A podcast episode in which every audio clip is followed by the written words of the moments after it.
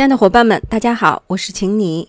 临近春节时爆发的病毒性肺炎，想必是影响了很多人过春节的兴致。那大家在各种社交媒体上、微信、微博里看到的，几乎全部都是关于这次肺炎流行的一些信息，可能有真的，有假的。在这种大规模疾病爆发两个礼拜左右的时间内，出现各种各样的情绪，其实都是正常的。包括恐惧啊、焦虑啊、愤怒啊、悲伤啊，甚至可能会有一些偏执的想法，都是正常的。但过一段时间之后呢，我们的理性啊、我们的智商还是要慢慢的在上线，这样才能帮助我们更好的去面对所面临的困难。很多心理学家很早就指出，在流行性疾病大规模传播的时候，人们所面对的情绪压力可能比一般的灾难要更强一些。因为这种类型的灾难，它制造的不是我们对抗他们的这样的局面，而是一种人人自危，每个人都可能是潜在的害人者的这么一种局面。所以呢，就有可能给大家带来更大的心理压力。而且有一些心理学家也指出，随着病毒细菌的传播，同时还传播的是三种社会心理流行病。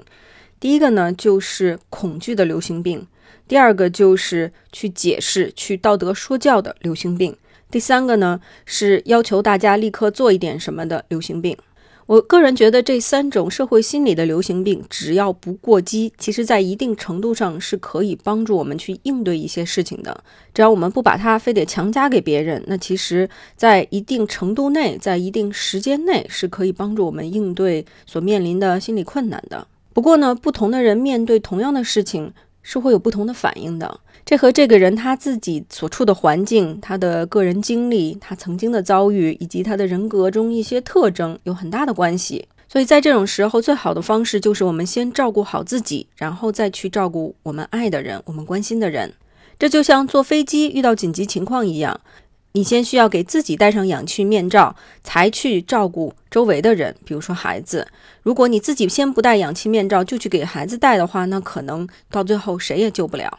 那在这种类型的公共卫生突发事件当中，其实道理也是一样的。我们需要先照顾好自己。那怎么照顾自己呢？我就来跟大家讲一讲。首先，为什么一次流行性疾病的爆发这么吓人呢？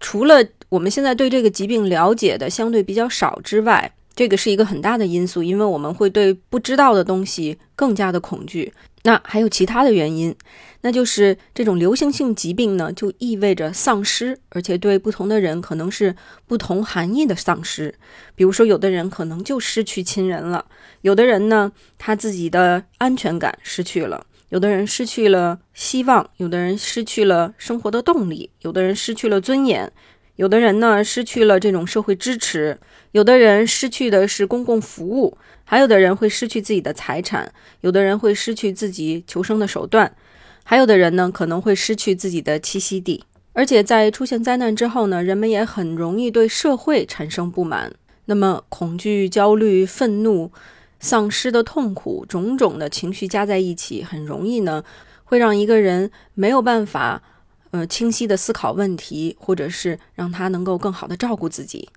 而且通常来说啊，在这种危机刚刚发生几周内的时间，心理咨询、心理治疗能够起到作用，其实是挺难的。这个时候呢，往往更需要的是心理安慰，而心理安慰不一定需要心理专业人士，往往可能是旁边亲近的人、亲人朋友更能起到心理安慰的作用。所以在西方国家一些灾难救助的过程当中，很多时候呢，政府会动员当地的一些志愿者来做这件事情。这个工作呢，就被称为心理急救。那当然，有些人可能需要安慰，有些人呢可能不需要。所以不需要的人呢，也不要强加给他们，这样反而呢会让他们感觉到非常的厌烦。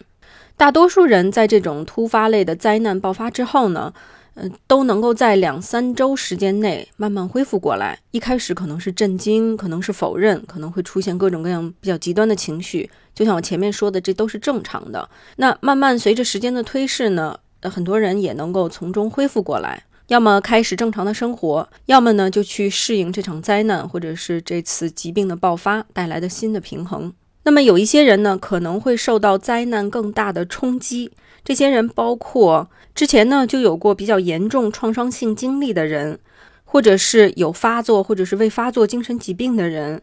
或者是直接暴露在重灾区的人，或者是认为自己会死亡的人，或者是正在经历非常严重的丧亲痛苦的人，或者是损失大量财产、生活受到严重干扰的人。那假如你感觉自己有点不太好，需要帮助的话，并且属于我前面说的这些类型，那么建议你呢，能够去寻找一些心理帮助，包括和亲人朋友能够聊一聊自己的感受，或者是寻找专业的帮助。那到目前为止，据我所知，一些专业的心理机构呢，也已经开辟了热线通道。那么还有一些情况呢，可能需要及时的救助或者是帮助，比如说。受伤的人，或者是需要紧急医疗照护的人，或者是生活基本自理已经受到严重干扰的人，或者呢是有自杀、他杀倾向的人，那这些类型的人呢，可能会需要比较及时的医疗的也好啊，心理的也好啊，需要帮助。那在面对这种流行病这样的灾难之前呢，假如说你有比较好的功能。你有足够好的社会支持，你有应对的能力，你有比较强的、比较稳定的价值观，那你也能够尽快的回到你正常的生活当中。那这些因素呢，都是能够保护你更快的从灾难的冲击当中恢复过来的一些保护性因素。那至于具体该怎么保护自己，可以从下面五大方面来入手。第一个方面呢，就是先保证自己的安全。尽可能的减少自己被传染的渠道。假如说你是医护人员或者是相关的工作人员，没有办法避免的话，那就尽可能的从各方面做好防护